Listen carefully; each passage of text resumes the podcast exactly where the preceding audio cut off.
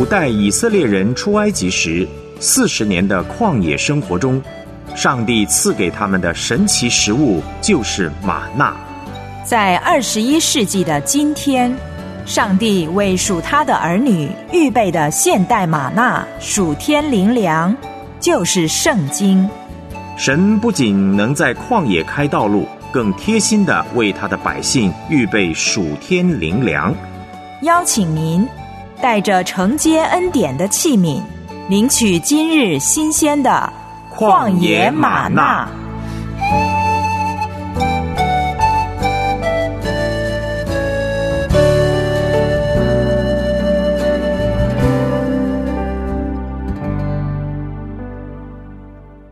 欢迎收听《旷野吗哪》，我是孙大中。罗马书十六章二十七节，保罗在整卷罗马书的末了提到：“愿荣耀因耶稣基督归于独一全知的神，直到永远。阿门。”神是独一全知的神，他的带领不会错，他熬炼我们，像熬炼银子一样。人生有许多艰难的功课需要学习，但神必定赐力量给敬畏他、仰望他慈爱的人。今天我们要思想的灵修题目是：美满人生需要苦难。我们思想美满人生需要苦难这个题目。所读的经文在诗篇一百一十九篇六十五到七十二节。诗篇一百一十九篇六十五到七十二节，请预备好您的圣经。我们先来听一首诗歌，不是一条异路。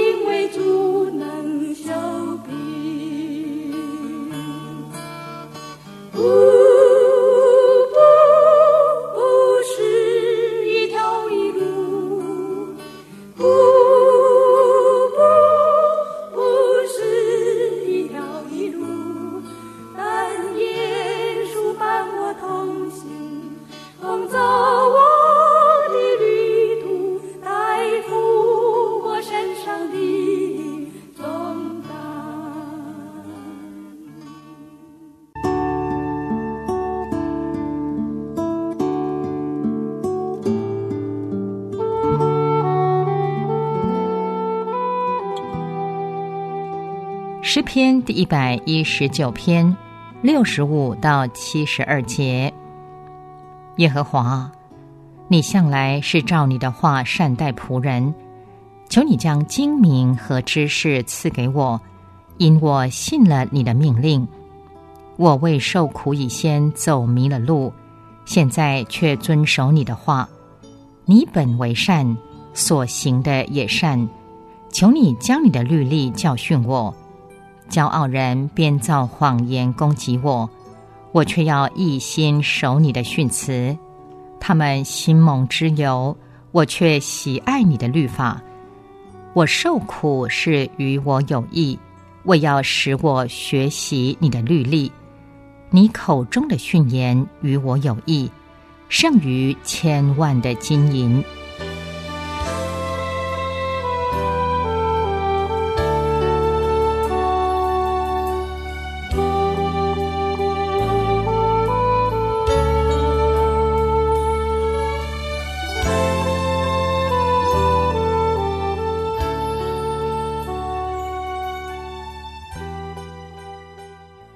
以上是今天的灵修经文，诗篇一百一十九篇六十五到七十二节。我们把焦点放在其中第六十七节，诗篇一百一十九篇六十七节经文说道：“我为受苦以先走迷了路，现在却遵守你的话。”诗篇一百一十九篇六十七节。我们就以这节经文作为今天一块背诵和默想的金句。诗篇一百一十九篇六十七节，我们再背诵一次。我为受苦以先走迷了路，现在却遵守你的话。诗篇一百一十九篇六十七节。继续，请听孙大中朗读今天的灵修短文。美满人生需要苦难。有位隐喻大师讲了一个蜡烛抱怨的故事。当蜡烛受热，蜡油滴在下面的纸上，蜡烛抱怨说：“我这生简直是莫名其妙。”只适时安慰他说：“不要难过，我想凡事都有它的道理。”蜡烛又说：“我从来没有这么痛苦过。”蜡油仍继续在滴，只告诉他：“我发现这个世界的设计简直好的没有话说。我深信凡事的结果都是好的。”蜡烛一时也答不上来，后来却发现蜡油竟然能产生奇妙的效果。比方说，拿印章盖在柔软的蜡上，就能得出相反的图样。蜡烛说。啊！我终于明白了，原来我被软化，为的是能留下美丽持久的图像。此刻，他已不再感到痛苦了。神让世上有苦难，有他特别的心意，就像晨间的滂沱大雨降在草地上，或像灯芯被火燃烧，目的都是使得天地更为亮丽。四不真说。我们需要经过流泪的十字架道路，才能进入荣耀。神未曾应许我们乘着一张羽绒床进入天国。当我们走在崎岖不平的路上，不要失望，因为在我们以前的人早就发现了这个事实。迈尔博士说：“我向来认为神的恩赐是一层比一层高的摆在架子上。”随着基督徒品格的成长，就越容易够到。可是如今我发现，神的恩赐是摆在一层比一层低的架子上。人长高了，往上够不是问题，但是要俯下身子来，就不是那么简单了。越要得着最好的恩赐，就越需要谦卑。正如如茵的绿草需要阵雨，美满的人生。也需要苦难。远离罪恶，积极行善，常保自己在主里的圣洁。最好的方法就是常常亲近主，天天阅读神的话语。诗篇十六篇第八节：我将耶和华常摆在我面前，因他在我右边，我便不致摇动。旷野吗哪节目。有上帝的话语成为您每天生活的准则。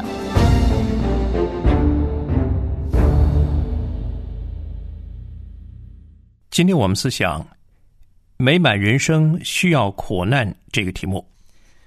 一生没有遭遇过苦难的人，只能算是半个人。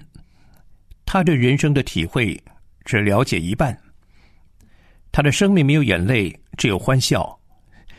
就好像世界只有阳光，没有阴雨一样，每个人都喜欢阳光，但是阿拉伯有一句格言却说，阳光能造成沙漠。诗篇一百零六篇十五节，诗人说：“他将他们所求的赐给他们，却是他们的心灵软弱。”基督徒的得胜生活，不是在安逸或自我陶醉中操练出来的。渴求安全感的心，是每个伟大计划的绊脚石。一个人一心只想避开辛苦的道路，他的生命就不可能宽广，人生的路也会相对受限。人生需要历练，需要训练到能处丰富，也能够处卑贱。箴言两次提到。尊荣以前，必有谦卑。神把最好的恩赐留给那些肯谦卑受教的人，那些懂得自卑、伏在神大能手下的人。到了时候，神必叫他们升高。他们谦卑接受神所许可的试炼，期待神显出荣耀，并依靠他的恩典得胜。结果就是像约瑟那样，能成为全旁多结果子的枝子。多结果子的生命，寻求阳光，也寻求阵雨。斯布真说：“若无四月的乌云阵雨，哪来五月美丽的花朵呢？”艰苦的遭遇，原是培养永恒花朵的温室。神若要使星光璀璨，他必须先造黑夜。神能做比我们所知道更多的事。他能做比我们所知道更美的事，加倍的祝福往往来自逆境。许多属神的美德就体现在那些曾遭受各种患难而能得胜的圣徒身上。保罗懂得凡事谢恩，因为相信神的带领绝无错误，他总有最妥善的安排。神不会撇下我们，也不会丢弃我们，他所做的尽都好。因为神在万事中间行作，叫爱他的人得着益处，因此在主里面的境遇尽都是好处。神不但布置浩瀚的星空，也管理人间一切发生的事情。他并不盲目，他有全盘美好的计划。若非出于他所许可，事情必然不会发生。据说，当约瑟带着父亲雅各的身体。回到迦南地的时候，途中经过那个曾经被哥哥丢入的坑，他就停下来祝福那坑，为他献上感恩。因为若不是被哥哥们丢入那痛苦的坑，他就不会成为日后埃及的宰相。迈尔博士说：“如果有人问约瑟，神为何使他经历早年那样的坎坷困苦，约瑟可能会这样回答。”神是为了我的前途塑造我、装备我、训练我，好叫我能胜任那等待着我的职位。过去饱经患难的年日中，没有一件事情是出于偶然，没有一件事是可以省略的，或对我现今的光景是有损的。约瑟所遭遇的，都是为了他个人以及许多人将来的益处。使徒行传七章九到十节。斯蒂凡说：“先祖嫉妒约瑟，把他卖到埃及去，神却与他同在，救他脱离一切苦难，又是他在埃及王法老面前得恩典，有智慧。法老就派他做埃及国的宰相，监管全家。请留意经文中的‘神却’，表示这一切都在神的大能保守之下发生。除了约瑟的遭遇之外。”大卫的遭遇也是如此，请看《撒母耳记上》二三章十四节，经文说道：“大卫住在旷野的山寨里，常在西弗旷野的山地。扫罗天天寻索大卫，神却不将大卫交在他手里。神许给我们遭遇苦难，他的意思原是好的。事情后来要怎么发展，全在他手中。”义人的脚步是他所立定的，先放在怀里，定是由耶和华。所以，我们行事为人是凭着信心，而不是凭着眼见。神为我们预备的美满人生，不是没有任何苦难，没有任何我们想要逃避的重担的，而是有苦难，但他有更高的旨意，他有特别的心意，他所许可的苦难，总是带着荣耀的目的。我们容易忽略苦难在我们生命中所留下美丽持久的果效。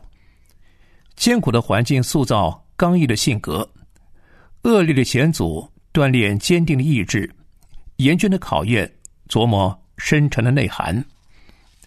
在顺境中，我们固然跟神祷告，但我们内心并不真诚地寻找他；而苦难使我们以神为我们的一切，单单依靠他。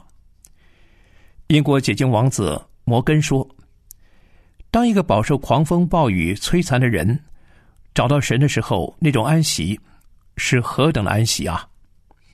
斯布人说：“唯有在苦难中认识主的，才能在主的恩典上越发刚强，成为一个坚强的信徒。”诗篇三十四篇十九节，大卫说：“一人多有苦难，但耶和华。”救他脱离这一切。神要教导大卫的手能以征战，要训练他的膀臂，甚至能开铜弓；要他的脚快如母鹿的蹄，使他在高处安稳。就许可扫罗常年逼迫他，叫他藏身于隐基底洞，流亡到亚杜兰洞。他许可大卫处在瞬息万变的环境里，必须不断地做出回应。这是神给大卫的刺激和磨练，他许可大卫经过水火，是要使他进到丰富之地。孟子认为，人在忧患中常能奋发图强，最终能承担大任；在安逸中反而消磨了志气，隐没了才华。古罗马诗人赫拉斯也说过：“苦难显才华，平顺隐天资。”所以，生于忧患，死于安乐，就成为孟子留下的一句千古的至理名言。孟子说：“上天为什么给人痛苦呢？为什么要苦其心志，劳其筋骨，饿其体肤，空乏其身，行拂乱其所为呢？”他的结论就是：所以动心忍性，增益其所不能。过于顺利的日子。不会让人振奋，也不可能给人带来苦尽甘来的喜悦。神给了我们每个人都有潜能，但从不能到能，必须有一个过程。不经一事就不长一智，要长智就得经事。诗篇一百一十九篇七十一节，诗人说：“我受苦是与我有益，为要使我学习你的律例。”神的心里有蓝图，他知道要怎么做，才能使我们发挥我们里边最大的潜能，把我们里面的奋斗力给激发出来，使我们产生积极性。法国文豪雨果曾说：“上天给人一份困难的时候，同时也给人一份智能。神不试验那些不值得他试炼的心灵，他许可我们受苦，并不是不爱我们，相反的。”就是因为他爱我们、看重我们，才许可我们经受苦难。有句话说得好，不是好人受了苦，而是受苦好了人。神许可阳光曝晒玫瑰，为的是让它们长得更娇艳。若是我们多事去给玫瑰遮阴，只会让它生得贫弱。诗篇一百零七篇四十三节，诗人说。凡有智慧的，必在这些事上留心，也必思想耶和华的慈爱。美国知名的归正神学家华菲德博士是一位优异的语言学家，在解经上极有天分。因着他在广博的神学领域中精湛的成就，普林斯顿神学院在他担任院长的任内，成为既富学术地位又敬虔的学校。他的新婚妻子安妮，在和他一块儿到德国度蜜月的时候，在一场猛烈的雷雨中，因为受到雷击，导致终身瘫痪。华菲德博士不离不弃的照顾他瘫痪的妻子，直到妻子被主接走。期间将近有四十年的时间，为了妻子，他极少参与宗教活动，外出通常不超过两个钟头，活动范围几乎都在神学院的校区内，因此他能专心在研读上。出于他笔下的文章、著作、演讲、论文或讲道集，犹如细水长流，源源不绝，为教会缔造了长久的价值。神许可他的妻子瘫痪，磨练他，使他成为当代著名的神学家和护教学家。在那个依靠人的理性、不信神的年代，竭力回归正本清源、返璞归真的基督信仰。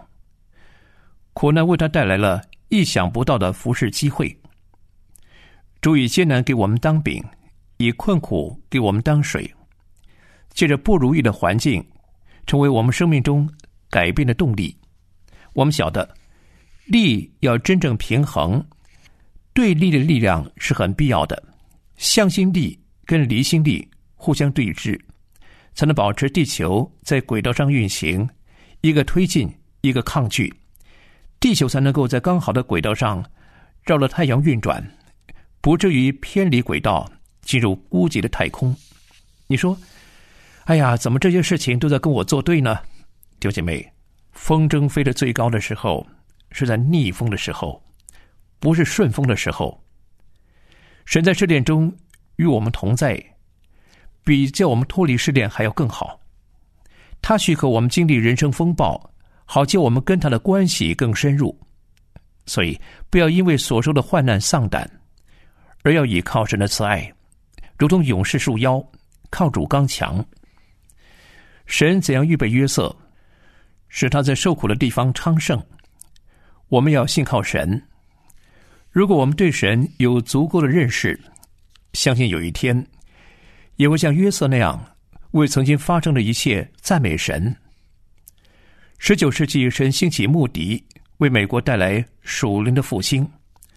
穆迪有两位很重要的同工，一位是作曲、领唱诗歌的散基弟兄，一位就是写出。无数优美诗歌的盲眼女诗人芬尼克罗斯比姐妹。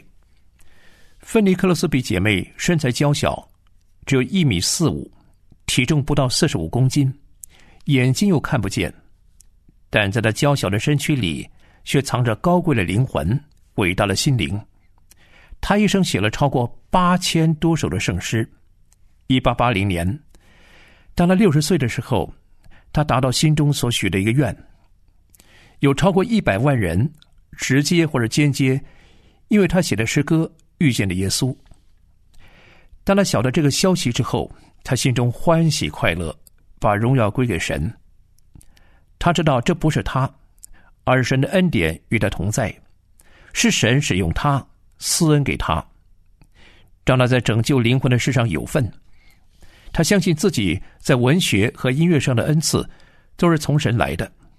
为了完成一项独特的使命，就是为他身处的时代谱写人人爱唱、人人受用的诗歌。神许可他出生之后不久，眼睛就瞎了，许可他一生在生理上过着黑暗的日子，以便他能够专注的歌颂神，并且激励别人和他一块来赞美神。他清楚晓得他这一生的使命。曾有位牧师。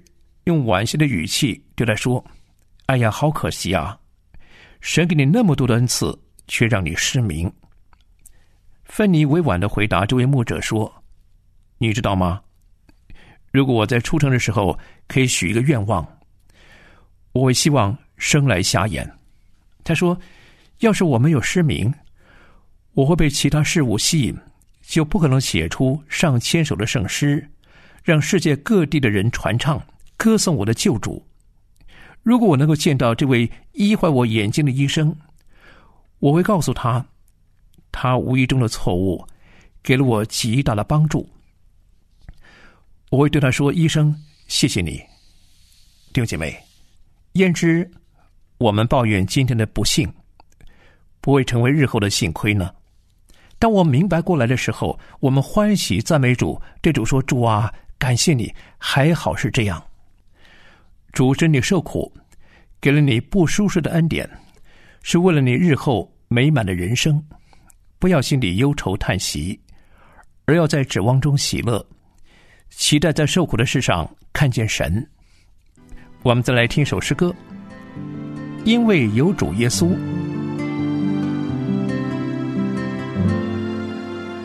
我心切慕耶稣，如露切慕溪水，他慈爱比生命更好，我因主欢喜。我心称谢耶稣，我要歌颂我主，他是我良朋和密友，他永在身旁。因为有主耶稣，我心的安慰。一宿虽有哭泣，早晨必欢呼。因为有主耶稣，生命更美好，有明天的盼望，属天的平安。我心切慕耶稣，如露切慕溪水，他慈爱比生命更好，我因主欢喜。我心呈现耶稣，我要歌颂我主，他是我良朋和密友，他永在身旁。因为有主耶稣，我心的安慰。一宿虽有哭泣，早晨必欢呼。因为有主耶稣，生命更美好。请我们去祷告，主啊，你没有让我们养尊处优的进入天国，而借着苦难使我们完全。你借着恶劣的环境，培养我们生命中所缺少的温柔、谦卑和体恤他人的良善恩慈。你让这一切成为我们蒙恩的前奏。你让秋雨之福盖满了流泪谷，帮助我们不对人生失望，而是仰望倚靠你。你所做的，我们如今虽不知道，后来必明白。帮助我们不丢弃勇敢的心，不失去属灵的视野。求主将精明和知识赐给我们，叫我们能够用正面的态度去感受人生中的对立的力量，并渴慕得着最好的恩赐。你是我们的神，我们终身的事在你手中。愿你随你的美意善待西安，建造我们，装备我们，使我们能成为荣耀你的大军。祷告祈求，奉耶稣基督的圣名，阿门。我是孙大中，下次节目时间空中再会，愿神赐福给您。